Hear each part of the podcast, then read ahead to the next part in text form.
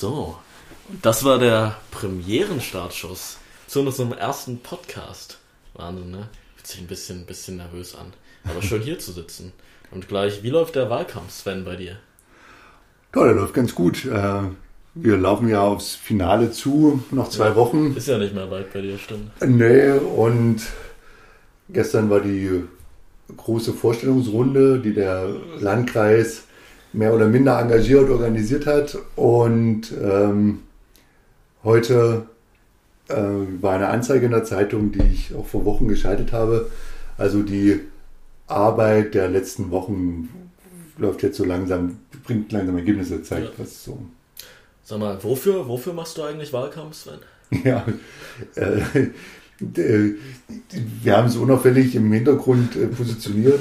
Ähm, also für die Linke natürlich auch, ja, und die Grünen. Dann hauptsächlich äh, möchte ich Landrat werden und werde äh, dabei unterstützt von der SPD, den Linken und du, den Grünen. Sven, was, was ist denn, ich weiß nicht, ich habe da noch nie so von gehört, aber was ist denn ein Landrat? Ja, das ist, also gibt ja Stadträder, die haben meistens nur ein, zwei Gänge und Landräder, wenn es da hoch und runter geht, die sind mit Kettenschaltung manchmal 27 Gänge. Das, das ist, ja. Vereinfacht das, quasi gesagt. Ah, spannend. Ja, nein, das, was ich gerade gesagt habe, ist ein Mountainbike natürlich. Aber es hat schon seinen Sinn, dass du das so gesagt hast.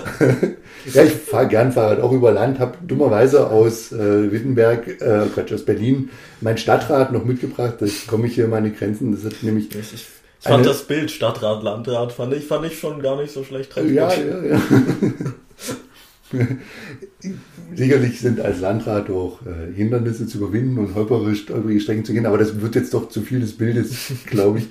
Ähm, und der, der wird zwar flacher als der Berg, den ich da in dem Bild äh, aufgemacht habe. Der Landrat äh, ist der Chef der Verwaltungsspitze in der Kreisverwaltung und der wird politisch gewählt. Jetzt kann man sich fragen, wieso kann so ein Verwaltungschef, wieso wird er politisch gewählt? Ähm, Habe ich mich heute tatsächlich gefragt. Also tatsächlich. Ja, und es gibt auch kritische Stimmen, die sagen, es muss überhaupt nicht politisch gewählt werden. Aber es ist doch schon so, dass das eine Richtungsentscheidung ist, dass man sich schon fragt, wohin soll der Landkreis gehen? Wer führt den Landkreis in die Richtung? So, und, und da äh, gibt es sicherlich unterschiedliche Ansichten. Und die An Ansichten sind umso unterschiedlicher, glaube ich, je mehr Geld da ist. Dann kann man sagen, das gebe ich dafür aus oder gebe ich dafür aus. Äh, früher, äh, das ist jetzt nach fünf Minuten Podcast, fange ich schon an von früher zu erzählen. Das ist gut, das ist äh, so ein bisschen und Zweck der Übung ja. So ein bisschen lernst von der Welt.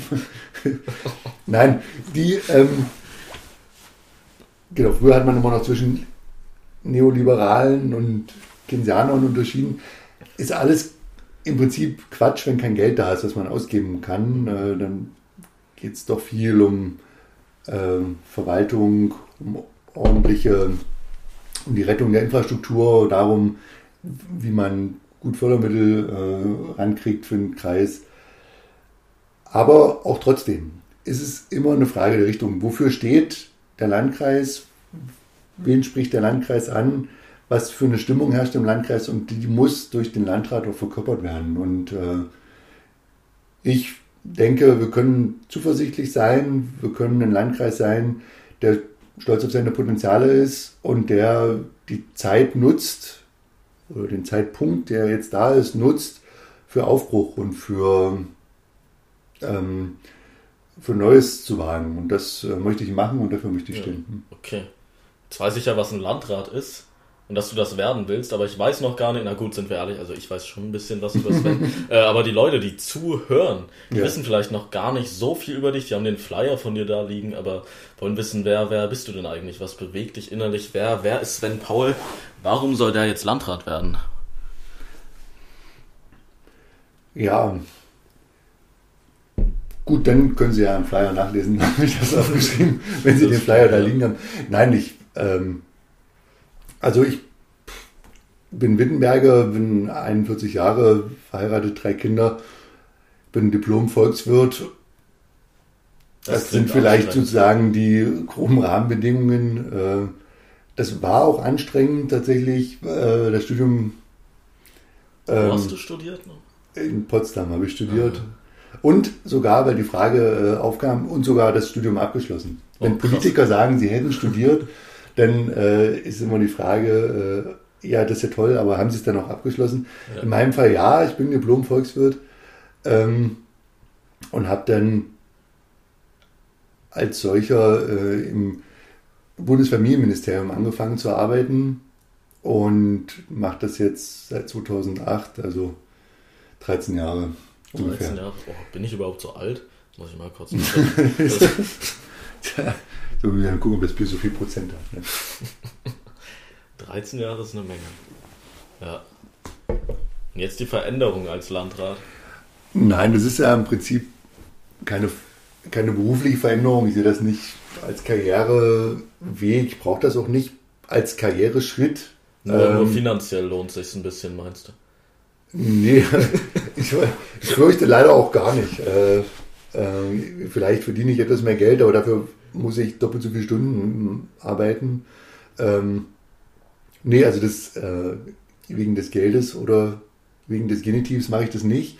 Aber ähm, ich ähm, bin halt angetreten oder habe schon, schon immer, wollte ich mich irgendwie einmischen und irgendwie Politik machen, äh, die Dinge mitgestalten. Und das hat mal mehr besser geklappt, mal nicht so gut. An der Uni hat das gut funktioniert, da hat sich dann nachher mit meiner Familie nach Berlin gezogen bin, da hat nicht so gut funktioniert. Und als ich dann wieder nach Wittenberg gekommen bin, ja. hat es gut funktioniert. Und äh, wenn man jetzt sagt, okay, ich trete an, um was zu machen, ich bin Vorsitzender der SPD hier, ich möchte Politik mitgestalten und dann ist so eine Wahl dann gut, wenn man sich fragen, will ich jetzt hier nur reden und immer was von Mitgestalten behaupten oder will ich wirklich mitgestalten und das machen? Und ähm, da war das für mich klar, dass ich sage, okay, dann mache ich das. Ja. Okay. Ja, so ähm, war das bei mir und ich also jetzt mit dem Landrat in der Stadt unterwegs oder umgedreht. Ähm, genau, und du äh, bist in Halle unterwegs, willst aber noch in die noch größere Stadt. ja, ja, das stimmt. Das kann man so ein bisschen, so ein bisschen böse auf. Naja, ich, ich, mein, mein Erstwohnsitz ist ja noch in Wittenberg. Also ich lebe ja quasi noch in Wittenberg, aber es stimmt. Äh, ich studiere in Halle. Klug eingeleitet. nee, ich, äh, ich habe kein abgeschlossenes Studium. Äh, also ich, ich füge mich den meisten Politikern quasi, äh, füge ich mich zu. Anders als Sven habe ich kein abgeschlossenes Studium. Äh, das liegt aber auch daran, dass ich noch sehr, sehr jung bin. Ich kann das noch gar nicht haben. Äh, denn ich bin erst knackige 19 Jahre. Also wenn ihr denkt, Sven Paul ist mit 41 Jahren politisch jung, dann liegt ihr volle Kandidaten. Nee, nee, nicht ganz. Dann liegt, dann liegt ihr wahrscheinlich noch richtig.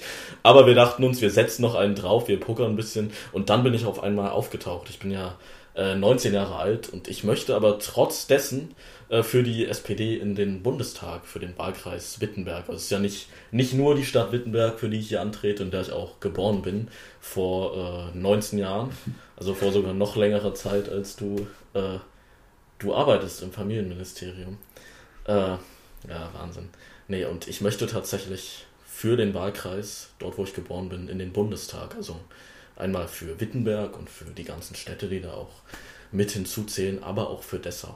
So, und das ist eine wahnsinnig spannende Aufgabe, auf die ich mich riesig freue und die ich bereit bin anzugehen. Bei mir dauert es ja Gott sei Dank noch ein bisschen. Ich meine, du hast jetzt am 6.6. Ne, ist die Wahl mit dem Landtag. Ja. Draht. Mhm. Ja, Landtag, ich meine, Landtag und Landratswahl sind ja am gleichen Tag ja, ja, genau. wichtig. Aber es ja. kommt noch eine Stichwahl vielleicht danach, wenn du es nicht mit äh, 50, 60 70 Prozent schaffst, das Ding zu gewinnen. Und wir haben ja Gott sei Dank noch ein bisschen Zeit, äh, bis Olaf die Wahl hoffentlich gewinnen wird. Äh, ja. Am 26. September. Da ist noch ein bisschen Zeit, das stimmt, ja. Ja, das ähm, sind die Bundestagswahlen und wir haben das ja gemeinsam überlegt, als wir Ende letzten Jahres zusammensaßen und gesagt haben, ah, wie gehen wir diese Superwahl ja an? Ähm, also so super ist es gar nicht, super anstrengend ist es. Äh, super aufregend auch, super ähm, interessant natürlich auch, der Wahlkampf, klar, aber da kommen wir noch dazu. Das ist jetzt im Podcast Bingo, ist das, glaube ich, ein Haken, oder? Ja, doch, da kommen doch, wir noch kann dazu. Man, kann man so. Bing, ja. ähm, aber wir haben uns ja überlegt, wie, wie machen wir das? Und man muss ja nichts vormachen, die, die Parteienlandschaft äh, ist jetzt hier im, im Kreis Wittenberg nicht so nicht so hat nicht so einen festen Unterbau oder nicht so einen großen Unterbau. Also wir äh, wie, wie? wir saßen jetzt ja dann nicht irgendwie zu 1000 und haben überlegt, äh, okay, von unseren 100 Kandidaten, ähm, äh, wer, wen schicken wir jetzt los, sondern es war schon eine interessante Diskussion zu sagen, okay, es sind im Kreis drei Landtagswahlkreise zu besetzen. Ähm, es ist eine Bundestagswahl zu besetzen oder eine Bundestagskandidatur zu besetzen und es ist ähm, eine Landratskandidatur zu, zu, besetzen. Und ähm, das ähm, wollen wir alles gewinnen. Wollen wir alles gewinnen, ja. Ähm, und aber vor allen Dingen wollen wir doch einfach auch um die Basis breiter zu machen, den Menschen Angebot machen und den Menschen zeigen, ähm, wir als SPD sind auf allen Ebenen bereit, Verantwortung zu übernehmen und wir sind auf allen Ebenen bereit, ähm, wir haben auf allen Ebenen äh, politische Angebote zu machen. Und ähm, da war das, hat es einfach super gepasst zu sagen, wer kann denn ein Angebot machen für die Bundespolitik? Und äh, ja, da bist du gekommen, hast gesagt, ich, aber ich, ich kann ein Angebot machen und äh, das finde ich spannend und vielleicht, ja, was ist, was ist das Angebot? Was ist dein Angebot an die Wähler, zu sagen, ähm, für den Bundestag wählt mich, ja. mich, mich Pimpf. Na, ich glaube, Jugendwort gelernt. nee, äh, stimmt, das ist natürlich ist schon eine spannende und nicht nur eine spannende, sondern ja auch eine hm. polarisierende Frage gewesen, wenn man das erstmal so nimmt. Denn ich habe mitbekommen, äh, gut war eigentlich klar, dass das passiert, ne? Äh, aber trotzdem kriege ich jetzt schon diesen Gegenwind, dieses, äh, ja, du, du, äh, du bist 19 Jahre, was, was willst du da überhaupt machen? Warum willst du da überhaupt hin? Äh, das äh, Angebot wird zum einen mit wahnsinniger, dem wird mit wahnsinniger Skepsis äh, mhm. begegnet, dann aber teilweise mit großem Interesse, aber auch mit Euphorie, mit Freude. Ähm, denn ich sag mal, wenn die Menschen einen fertig studierten oder, oder äh, Berufsausbildung abgeschlossen habenden gefestigten Menschen im Bundestag wollen, dann können die sich die 700 anderen Abgeordneten angucken. So, äh, ich meine, ich bin jetzt dafür ein bisschen Frische, ich bin jetzt dafür ein bisschen Aufbruch. Und wenn ich mal überlege oder, oder einfach mal daran denke, dass meine Generation quasi keine Lobby hat im Bundestag. So, ja, alle sagen, äh, ja, ich habe Kinder, Mhm. Ich habe Familie, klar sagen das alle, aber wenn wir ehrlich sind, hat meine Generation keine Lobby. So. Und dafür trete ich auch an, dass wir da endlich mal ein bisschen, bisschen, dass die Leute meines mhm. Alters auch Rückendeckung haben. Und nicht nur das. Ich meine, das wird ja oft behauptet von älteren Semestern, ja, wir können eure Probleme, die der Jüngeren, aus anderen Winkeln betrachten. Aber dann sage ich, ey, vielleicht kann ich ja auch Probleme anderer Altersgruppen auch aus meinem Winkel mhm. betrachten und daran arbeiten und daran lösen. Ich denke, ich bin für alle Menschen und nicht nur für die meiner Altersgruppe ein spannendes und interessantes Angebot. Ja. Weil junge, jugendliche Politik, die wird ja nicht nur für Junge gemacht, die wird für alle gemacht. Und ich bin ja. völlig überzeugt davon, äh, dieses Angebot auf den Tisch zu legen und da auch äh, ja. abzuliefern. Ich meine, ich sage es deutlich, ich, ich will diese Wahl gewinnen. Gegen andere. Gegen andere, oh ja. ja sehr gut. Aber äh, genau, über, über diese anderen hören wir noch den Mantel des Schweigens. Ähm, das kommt auch später nicht, ähm, sondern die Frage ist, was bewegt die Jugend? Ja, ist eine gute Frage. Äh, jetzt im Moment, wenn wir jetzt mal, mal auf die aktuelle Zeit gucken, ne, äh, dann ist es Corona. Und was ich wirklich merke im Internet und in den sozialen Medien, die sind gerade richtig, richtig sauer. Die sind gerade wirklich ein bisschen äh, zu meiner Zeit, in meiner Generation sagt man pisst. äh, weil wir quasi das Gefühl haben, durch alle Raster zu fallen. Mhm. Also durch alle. Erst, äh, ich sage es jetzt mal so, wie es formuliert wird, äh, haben wir versucht, uns, uns zurückzustellen und uns zurückzuhalten, damit wir eben äh, ältere Menschen schützen können. So. Und jetzt äh, kommen die Impfungen und die Impfungen gehen dann natürlich auch erst an äh, ältere Generationen. So. Und wir kommen halt am Ende. Und viele haben das Gefühl, wir haben jetzt ganz, ganz lange gewartet äh, und jetzt bekommen aber auch erst wieder andere Altersgruppen die Impfung, was natürlich äh, richtig ist, muss man auch sagen, weil die Altersgruppen müssen geschützt werden. Aber meine Generation hat das Gefühl, durch alle Raster gerade zu fallen, durch alle Raster.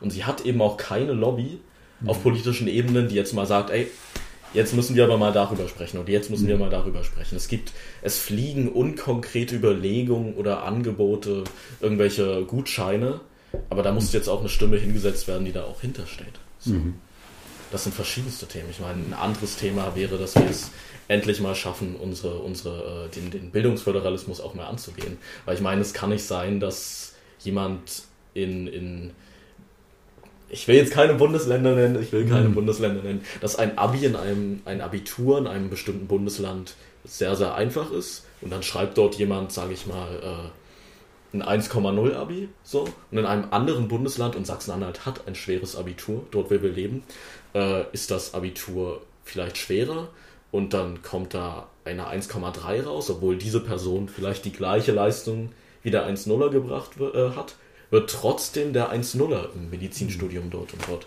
angenommen. Und das sind Probleme, die meine Generation beschäftigt und da müssen wir uns mhm. wahnsinnig drum kümmern. Aber Sven, da ich gerade von Generation spreche und von Jugend und so weiter und so fort, möchte ich doch die erste Headline unseres Podcasts aufdecken für ja. heute. Denn wir haben uns eine Headline überlegt und die heißt für heute Alter in der Politik. Genau, und da ist die Betonung liegt auf dem R, ja, Alter in der Politik. Achso, du meinst, dass ich das. genau, ich formuliere es nochmal, ja, ja, ich, ich, ich versuche es nochmal ganz deutlich auszusprechen. Alter in der Politik. Ja, sehr gut. Ja. Denn wenn wir über Alte in der Politik reden, dann wäre ja nur ich Thema und ich möchte mich nicht so in den Mittelpunkt stellen. Ja, ich weiß gar nicht. Du bist ja. du bist ja, das habe ich schon mal gesagt, ich glaube, du bist politisch sogar, als für einen Menschen meines Alters schwer zu fassen, aber du bist politisch noch jung. Tatsächlich. Ja, wenn man das so will. Ich, also ich bin 2010 eingetreten in die SPD. Ähm, hatte das ja vorhin schon erzählt. An der, an der Uni habe ich vorher schon Politik gemacht. 2000. Ähm, ach, das ist so lange her. Ist ja auch egal. Ähm, aber eigentlich hier in der Kommunalpolitik, hier vor Ort, mache ich Politik seit 2016. Und genau genommen, wenn man jetzt fragt, wo und wie, habe ich auch noch gar kein Mandat. Also ich bin nicht Stadtrat, nicht Kreistagsmitglied, ich bin nicht Ortschaftsrat äh, oder sowas. Und ähm, insofern bin ich auf der einen Seite ein politischer Newcomer, Newcomer, kann nicht sagen, ich sitze schon seit Ewigkeiten im Kreistag und möchte jetzt äh, der Chef der Kreisverwaltung werden, weil ich ja schon alle Diskussionen einmal geführt habe. Je nachdem kann man jetzt sagen, unerfahren oder unverbraucht. Ähm, ich würde mal sagen, unverbraucht. Aber unerfahren bin ich dann auf jeden Fall nicht, denn die Arbeit im politischen Kontext ist von der Uni, wo ich im AStA-Referent für Soziales war, ähm, über meine Arbeit im Bundesfamilienministerium, den politischen Kontext kenne ich schon, wie Politik läuft. Insofern ist es mein politisches Alter äh, je nach Indikatorik höchst unterschiedlich. Äh, wie gesagt, als Mandatsträger wäre mein politisches Alter null, ja, als äh, ähm, jemand, der Politik macht im weiteren Sinne, ähm, mache ich das schon ja, 20 Jahre, wenn man so will. Ja, insofern. Das ist spannend. Hast du das, hast du das gerade aufgeteilt in politisches Alter, Mandatsalter und, und tatsächliches Alter? Du hast gerade so theoretisch drei Ebenen aufgemacht. Das finde ich, das finde ich ganz spannend. Das finde ich irgendwie. Nein, das ist ja, ist ja auch so in dem, ähm, wenn man so ein wenn man das messen will, dann muss man das Kriterium ja benennen. Ja, ja. Und dann ja. ist eben die Frage, was ist das Kriterium, um sowas zu messen? So. Ja, das stimmt. Und äh, was weiß ich, wenn man im Öffn wenn man jetzt sagen will, Versorgung öffentlicher Nahverkehr, dann kann ich sagen, wie viele Busse fahren pro Stunde durch jedes Dorf, ja. Ähm, oder ich kann fragen, ähm, wie lange muss ein 80-Jähriger warten, bis er zum Arzt kommt? Und das sind sind ja völlig unterschiedliche Messzahlen. Ne? Ja, okay. Und insofern ist immer die Frage nach dem Ziel. Und ich habe eben in meiner Arbeit auch, ähm, ist die Frage nach Zielen immer ganz wichtig, weil Politik immer mehr auch bewertet wird. Kann ich sagen, ich habe irgendwas gemacht, ich kann die Rente ist sicher oder so, es waren irgendwie Blüms Zeiten, das ist noch kurz nach Helmut Schmidt. Ähm, Jetzt wissen die SPDler Bescheid. ähm, die,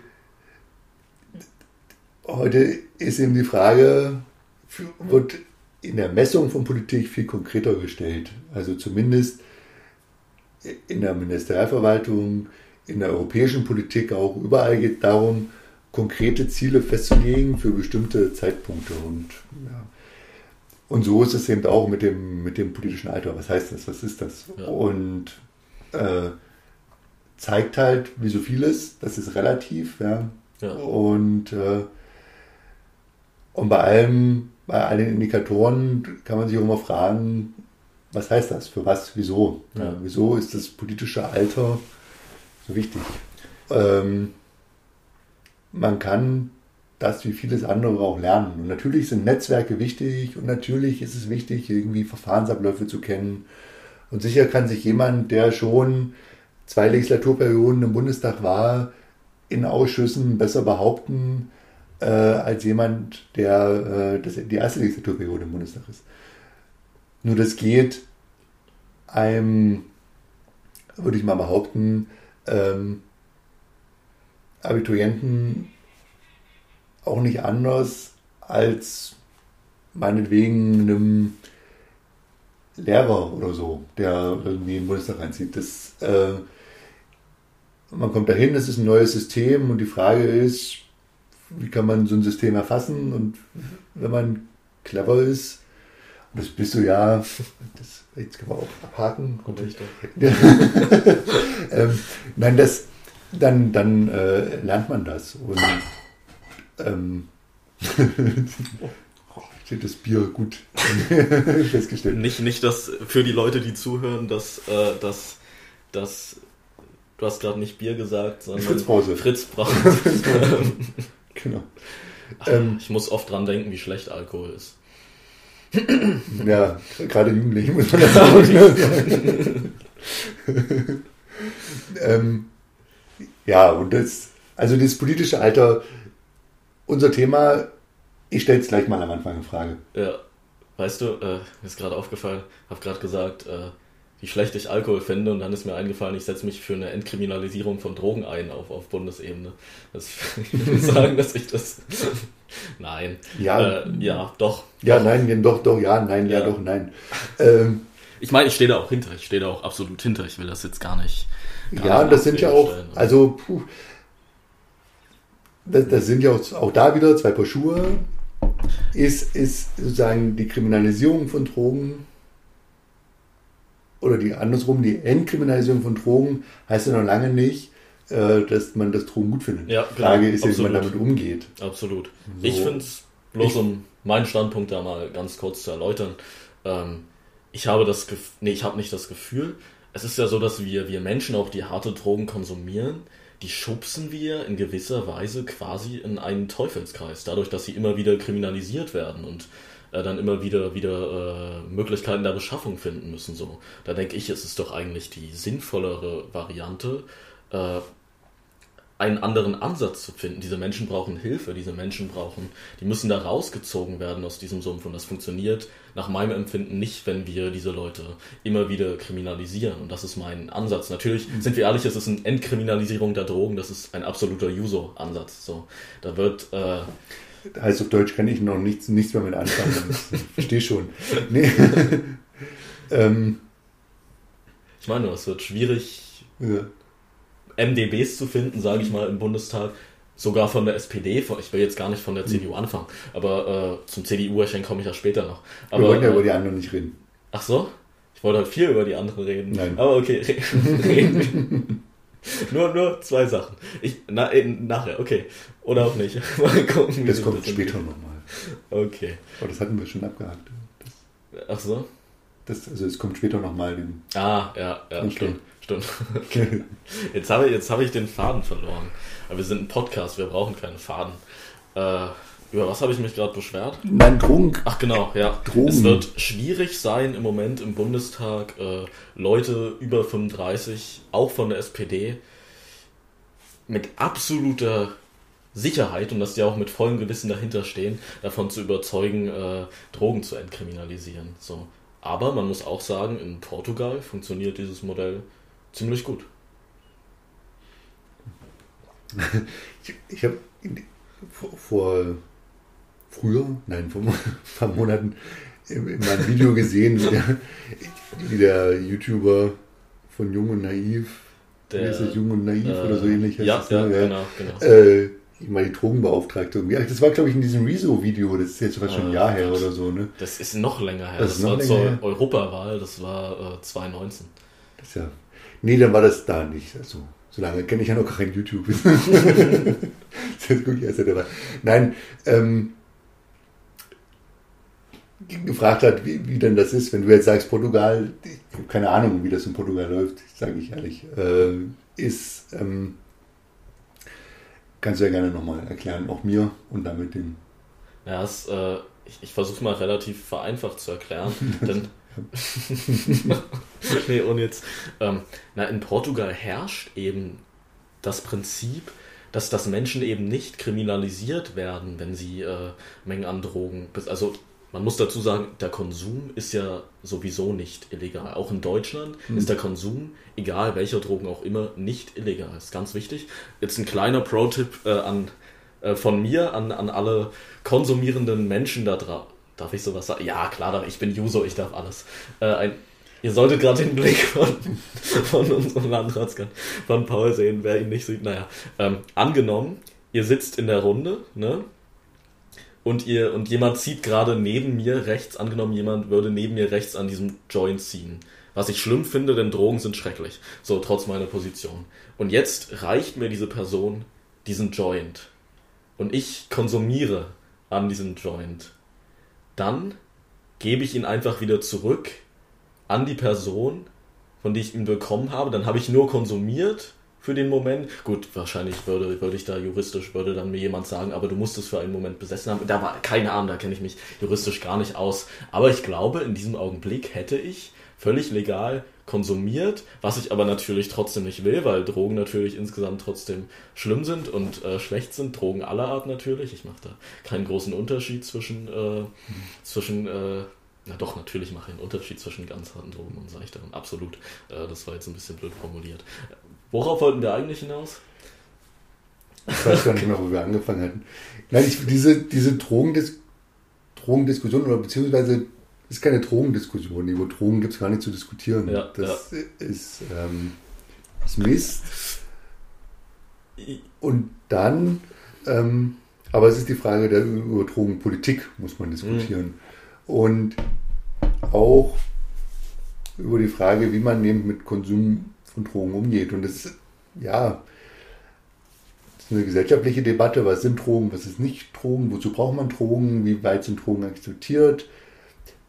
Wie geht man mit den Folgen von Drogen um? Was ist, was ist der Unterschied zwischen Prävention und ähm, dem Umgang mit den Folgen? Ja, ähm, Aufklärung und so weiter.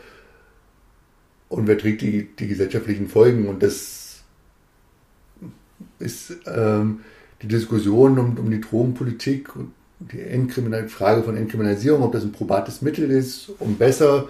Das ist ja nicht die Frage, um mehr Drogen irgendwie. Äh, nee, absolut um mehr Drogen, sondern die Frage ist, wie kann man dem Drogen wie kann man dem Konsum von Drogen Herr werden? Und ist Ja. es vielleicht äh, die Entkriminalisierung das bessere Mittel, um den Herr zu werden? Und diese Diskussion muss man führen. Ich bin da gar nicht so topfit drin, dass ich es jetzt sagen könnte, äh, Mensch, ja, in Drogen schon, aber in Drogenpolitik nicht. ähm, nein, das stimmt auch gar nicht. Äh, Ich glaube, in der Politik äh, habe ich gelernt, ist Ironie ein ganz, ganz gefährlich. ähm, in der, in der, ähm, genau, in der Drogenpolitik bin ich, wie gesagt, gar nicht so fit, aber wichtig ist eben zu sagen, nochmal, ähm, dass, es, dass es darum geht, wie man den, dem Drogenkonsum, wie man dem Herr werden kann, wie man eine gesellschaftlich eine Debatte führen kann, die enttabuisiert ist, die äh, Folgen benennt und ähm, ja, Ursachen angeht letztlich. Und ja, das äh, muss man mit umgehen. Und Weil ich, ich möchte auch sagen, die Kriminalisierung von Drogen ist wesentlich gefährlicher als eine Entkriminalisierung. Äh, beispielsweise dieser ganze Schwarzmarkt, diese Dealer, die würden wahnsinnig, wahnsinnig stark eingedämmt werden, äh, würden wir anfangen, Drogen zu entkriminalisieren. Und ich denke eben, überlegen wir mal, Jugendliche kommen sehr schnell, so ist es, Jugendliche kommen sehr, sehr schnell an äh, Cannabis ran. So. Und wenn die einmal in die Nähe solcher Menschen kommen, dann ist der Weg zu härteren Drogen wahrscheinlich auch leichter. Aber wenn wir, wenn wir Drogen entkriminalisieren, dann nehmen wir diese Mensch, diesen Menschen ja ihre, ihre Grundlage quasi, ihre äh, Verkaufsgrundlage, ihre Daseinsgrundlage. Und ich glaube, so machen wir es jungen Menschen tatsächlich auch schwerer an harte Drogen letztendlich zu kommen. Ja, also mich, mich das ist ja ein bundespolitisches Thema und jetzt ist eben die Frage, wie, was sage ich als Landrat dazu? Ich bin als politisch interessierter Mensch. Oder als äh, Sven Paul. Als Sven Paul, genau. Ja. Aber ähm, hier im Kreis beschäftigt mich eben die Frage, wie man mit Crystal Meth umgeht, wie man Ja. den. Siehst du das als Problem hier? Ich sehe das als Problem und ich ähm, und da fängt es schon an. Ne? Das ist also sozusagen so eine leicht zu beschaffende Droge. Es, Ja. es Ja. äh, kommt hierher. Manche sagen über den Ameisenhandel, also Leute kaufen sich das und bringen ein paar Gramm für die Kumpels mit und äh, äh, ähm, man fährt irgendwie anderthalb, zwei Stunden bis irgendwie zum nächsten Großmarkt, wo es das irgendwie leicht gibt. Ja.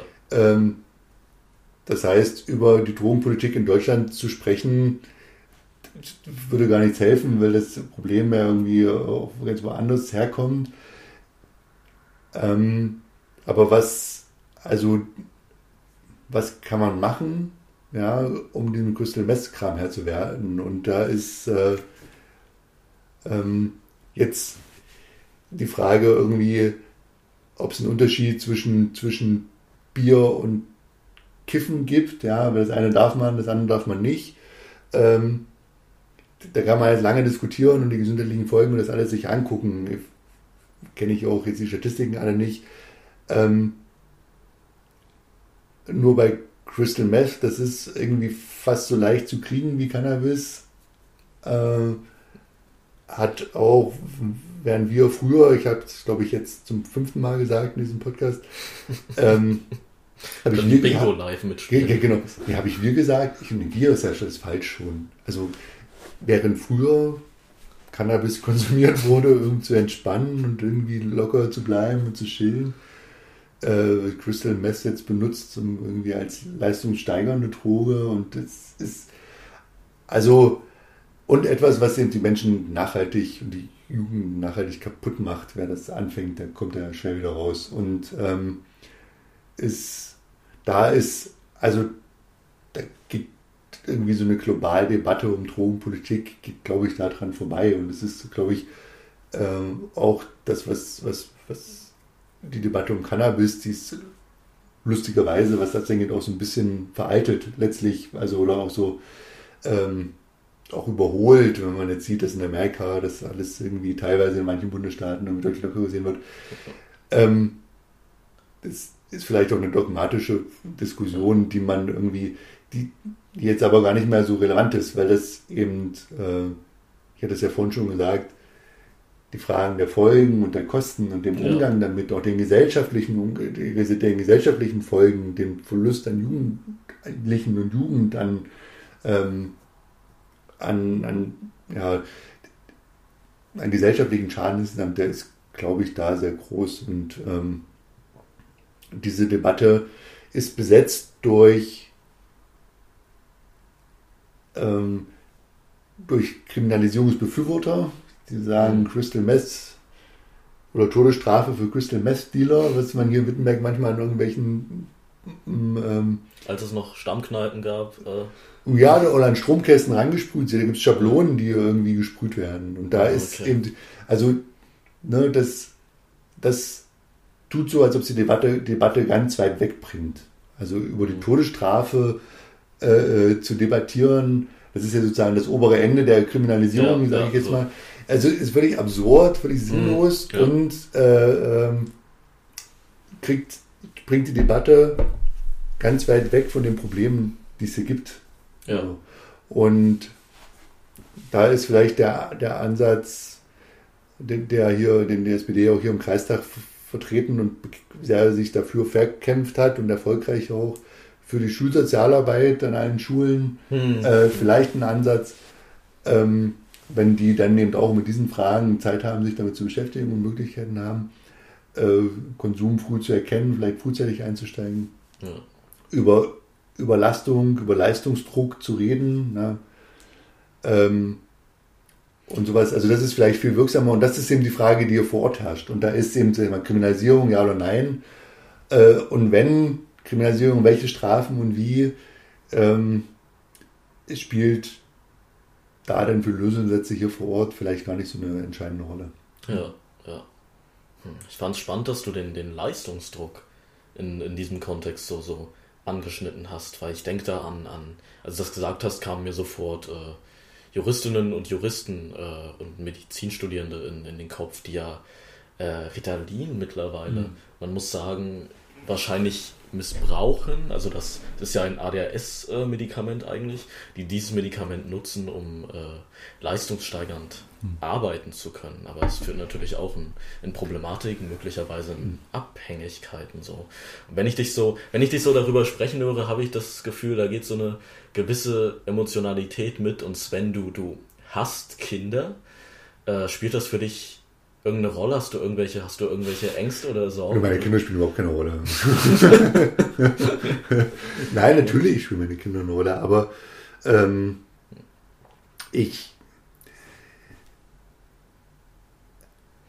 ich habe den Eindruck, dass die, ähm, dass diese Diskussion nicht geführt wird, wie man damit umgeht. Alle wissen, dass es da so einen breiten Handel gibt. Ja. Alle wissen um die, um die Folgen ich glaube, ich hatte, ich hatte in der vierten, in der vierten Klasse äh, so eine, so eine Anti-Drogen-Aufklärungs- also eine Drogenaufklärungskampagnenwoche.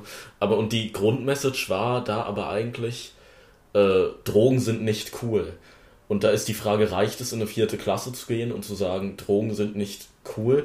Eine Lehrerin hatte einen guten Tipp, wenn, wenn alle mittrinken, dann setzt nur an und, und schluckt mhm. nicht wirklich hinter. Das fand ich ganz spannend. Aber reicht das, in eine vierte Klasse reinzugehen und zu sagen, ähm, Leute, Drogen sind, Drogen sind super uncool, seid lieber mhm. cool? Äh, und wenn nicht, kann da ein Landrat überhaupt was machen? Hat da ein Landrat überhaupt äh, Zugriff drauf? Ähm, naja, ich kann immer leicht sein, da können wir nichts machen, da bin ich nicht zuständig. Ja. Ähm, aber natürlich bin ich zuständig. Und das alleine ist schon der Punkt, dass eben, wie gesagt, ähm, der Landkreis die Schulsozialarbeit organisiert und bezahlt. Ähm, und wenn das ein Problem ist, dass durch die Lage des Landkreises hier im, im Osten der Republik hier vehement ist oder präsent ist, und letztlich sind wir, ist der Landkreis auch für die Jugendhilfe zuständig ähm, und hat mit, mit Familien zu tun, die ähm, ihr Leben nicht mehr auf den Griff, in den Griff kriegen. Und da, ähm, also letztlich ist er mit den Folgen konfrontiert und so. Ja. Und Äh, da muss man sich schon mal fragen, was macht man, was kann man da, also wie, wie greift man diese Diskussion auf? Und das spielt ja dann noch eine Rolle, wenn man jetzt über Landeswahlprogramme diskutiert ja, oder über äh, Bundestagswahlprogramme auch. Ich weiß nicht, also das liegt jetzt nicht an meinen Kindern, aber ich, ich mich, mich interessiert, ich denke, was machen wir denn da? Das ist irgendwie so ein, so ein aktuelles Thema. Man, wenn man einen Krimi guckt, dann ist das da irgendwie, spielt das eine Rolle. In, in den Reportagen spielt das eine Rolle. Aber es ist ja gut, dass Alle wissen es irgendwie. Dass wir die Diskussion reinbringen zu uns in die Gesellschaft. Ja, und deshalb irgendwie deshalb bewegt mich das irgendwie, weil ich denke, es äh, wird nicht diskutiert und vielleicht ist es genau deshalb wichtig, dass eben ähm, junge Leute wie du dann sagen, ich gehe in die Politik, weil ich genau diese Diskussion mal anstoße. Dass ich mal drüber rede, was ist denn jetzt mit den, wie geht man damit um? Mit neuen Drogen, mit Drogen, die schon lange nicht mehr neu sind, die jetzt fatale Folgen zeigen. Äh, äh, ist denn die, Dis die Diskussion Cannabis versus Bier, äh, ist denn die noch zeitgemäß oder ist das irgendwie die, die unsere Gesellschaft bewegt? Ja.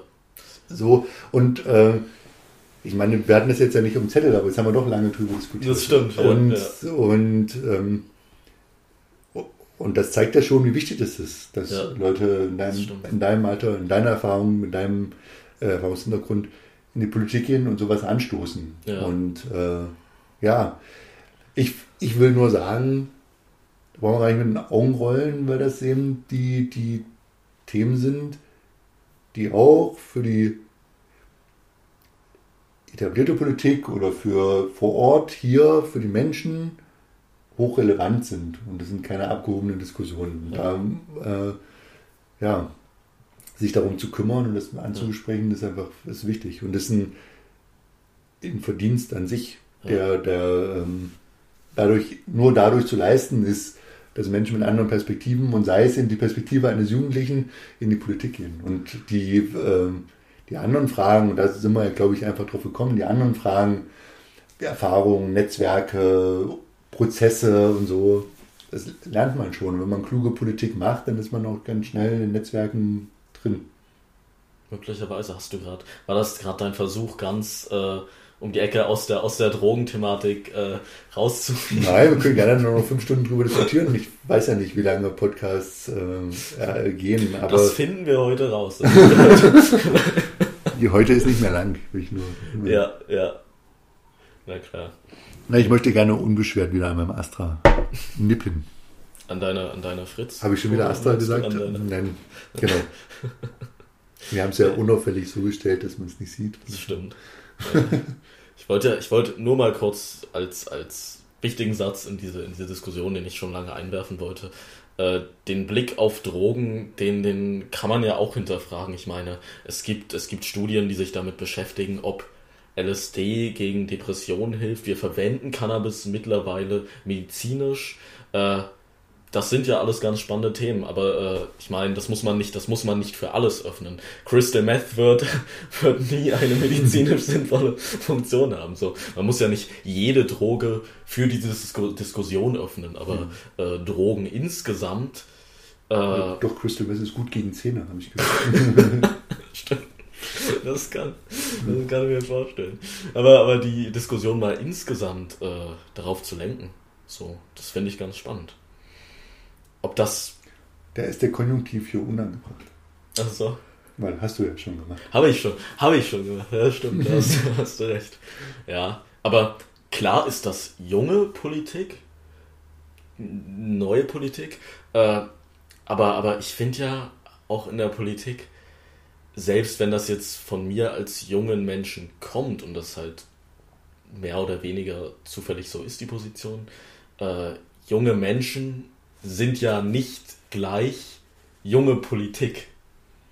So, ich meine, wenn wir jetzt, darf ich Namen nennen hier in diesem Podcast? Nein. Jetzt nicht, dass ich Namen nenne. Nein, wir wissen alle, wen ich Leu meine Leute. Der mit den, ihr, ihr kennt die Memes, ihr kennt die Memes des, des bekannten MDBs. Äh, aber, aber, kennst du äh, Memes, Sven? Ähm, nein. Nein, doch, Ja, ja, nein, ja, nein, ja, nein. Upsala, so, ich habe Angst, dass ich was an unserer Technik versehentlich verstelle. Nee, habe ich nichts ich. Gott sei Dank. Äh, ihr, ihr, die, ja, die, die zuhörenden Personen unter, äh, unter 35, ich habe letztens Ärger bekommen, weil ich äh, 26, 20-jährige Person alt genannt habe. Äh, ja, also ich finde, das ist ein, ein, ein gutes, äh, gute Definition. Es gibt ähm, von Anne-May Kantereit oder Anne-May Kantereit. Die kennst du? Entschuldigung, ich will jetzt nicht zu sehr nee, ja, in dieser Ecke. Genau. die haben so ein schönes Lied. Ich mochte die sehr, als sie aufkamen. Ich fand diese, diese Videos so cool, war ja sehr im Prinzip auch über Videos so klar gekommen. Und dann eines der ersten Videos, die die produziert haben, die also die richtig produzi produziert waren und ja. so ein richtiges Musikvideo war, äh, ich glaube, das heißt, du tanzt nicht mehr wie früher oder so. Ja. Und äh, du bist 21, 22, 23. Ja, genau. Genau, so geht das. Und dann ähm, ist in dem letzten, oder das Lied endet, glaube ich, so, dass es irgendwie 21, 22, 23, 24, 25, 26, 27, 28, 29. Und dann gleitet es aus. Das ja. Wort 30 wird sozusagen ums Verrecken nicht in den Mund genommen.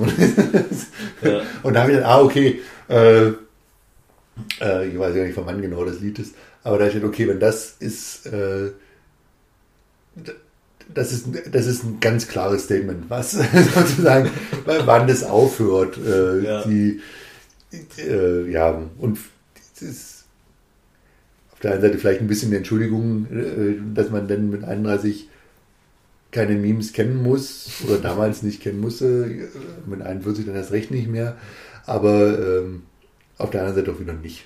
Äh, denn letztlich, wenn man mit Menschen kommunizieren will, dann muss man auf die Menschen zugehen. Und wenn die Menschen so kommunizieren und sich Bildchen austauschen, ja. dann äh, ist das halt der Weg. Ich meine, ja, ich zögere kurz, aber mach's dann doch, erzähle gerne von früher. Äh, als Nummer, ich, als Nummer ich, Strich 6. Strich, Strich, Strich 6, genau. als ich im Ministerium angefangen habe, äh, äh, 2010 habe ich gehört, war das, oder? 2008. Ja. Das war, oh Gott, das ja. Da war Ursula von der Leyen Familienministerin. So lange ist das schon, Entschuldigung. Und Ursula von der Leyen hat jetzt als erste Ministerin im Familienministerium äh, in, sich einen, einen Facebook-Account zugelegt und hat eben über Facebook kommuniziert, ja, 2009 oder so, irgendwie sowas. Ja. Und, ähm,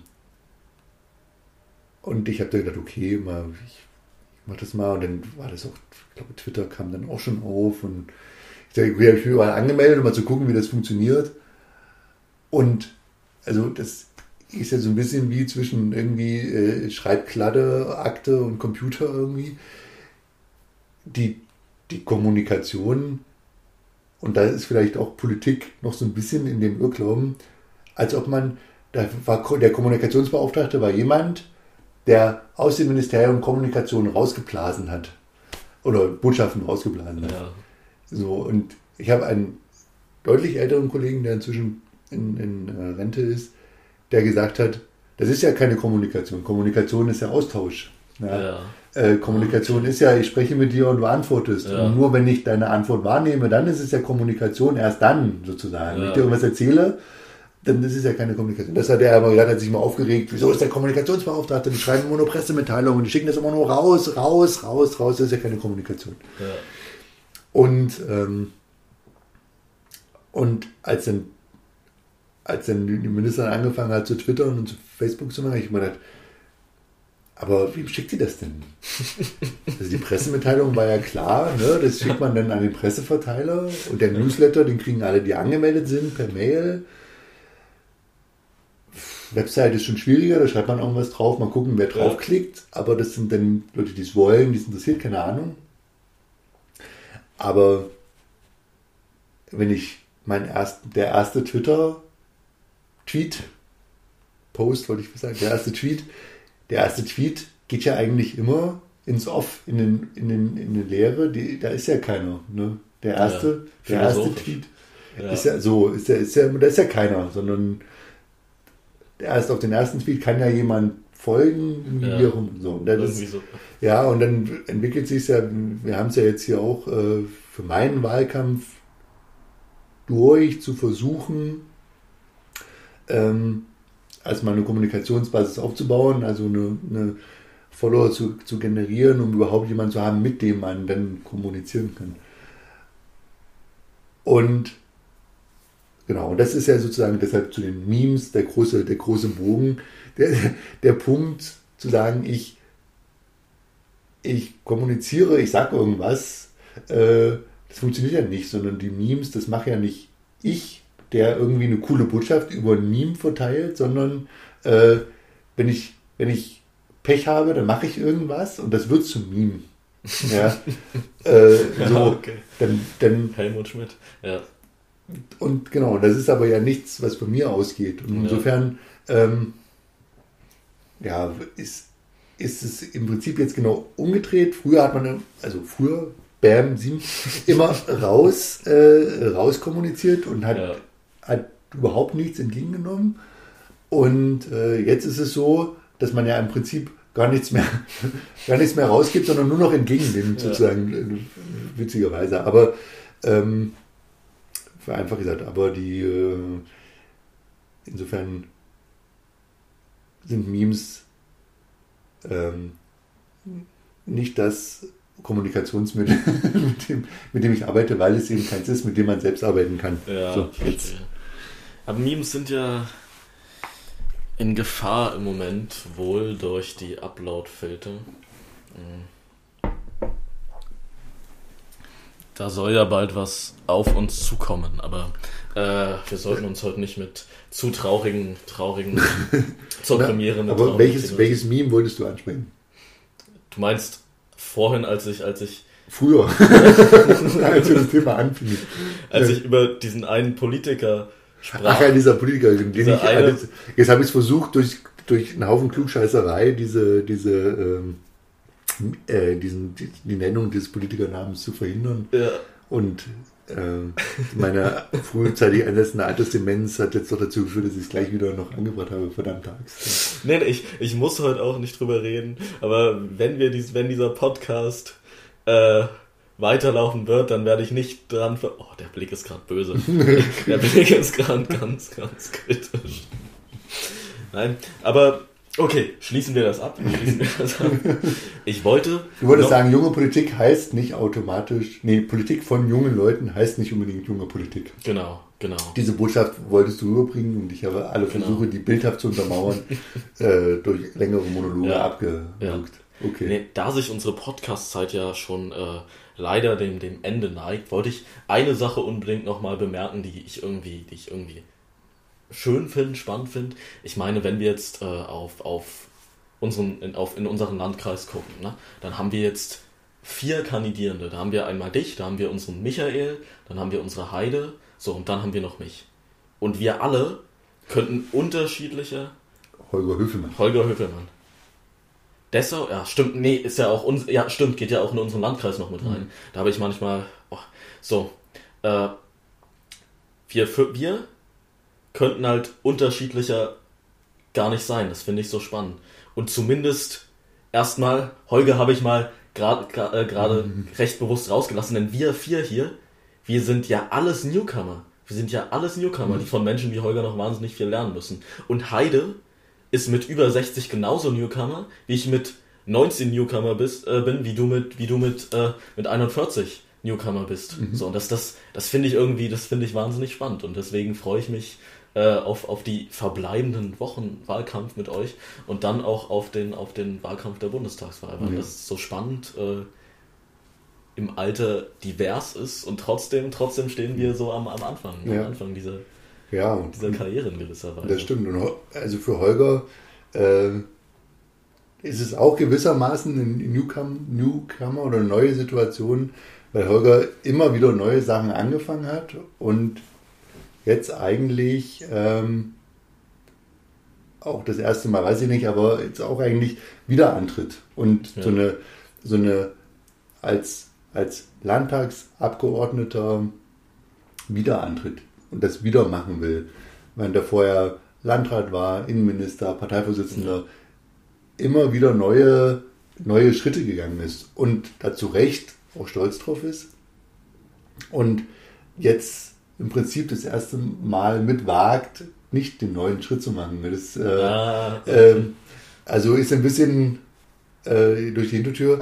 Aber es stimmt schon, die, die, der Neuanfang eint uns und äh, aber genau das ist es ja, was wir wollen, auch den Neuanfang ja. und Neues bewegen. Und eben ein Angebot, um da wieder ganz darauf zurückzukommen, ein Angebot zu machen, die auch neu anfangen wollen, die Neues machen wollen. Und ähm, dafür sind wir da und ähm, ja. gucken mal, ob es funktioniert. Bei mir ja. werden wir es in zwei Wochen sehen, bei dir ja. in vier Monaten. Und deshalb finde ich das ganz gut, dass wir diesen Podcast jetzt anfangen als Kandidat und dann in den nächsten Wochen fortsetzen. Meine Rolle wird sich ändern. Deine Rolle wird bis September die des Kandidaten bleiben und ja. äh, wird sich zuspitzen. Und wir gucken mal, äh, ob du am Ende, wenn der gegen wen du eine Diskussion härter sind, immer noch so locker über Drogenpolitik parlierst. ist das äh, jetzt eine Ansage, eine Herausforderung? Nein, das ist das, äh, ist das, das, ist das Spannende. An, an, ich habe schon verstanden, ich habe schon. okay. In dem Sinne würde ich sagen, vielleicht sind wir, viele von uns noch, noch unerfahren oder wie hast du so schön gesagt vorhin? Unverbraucht. Unverbraucht, aber ich denke, wir sind trotzdem bereit und wir freuen uns wahnsinnig auf die neuen Herausforderungen und bitten in diesem Sinne wirklich um Vertrauen, denn wir glauben, wir stehen für einen Neuanfang und für Aufbruch. In diesem Sinne, danke, dass ihr heute zugehört habt und wir hoffen natürlich, ihr schaltet auch in der kommenden Zeit wieder ein, denn wir werden wahrscheinlich sehr erfolgreich und werden gemischtes Hack äh, überholen. Wie sonst nicht. Naja, jetzt habe ich wieder Höhenflüge. Äh, genau, ne, wir machen dann Next Level Hack. Das würde meine Töchter ah. gerne äh, zubereiten. Natürlich. Vielen Dank fürs Zuhören und bis zum nächsten Mal. Macht's gut. Ciao.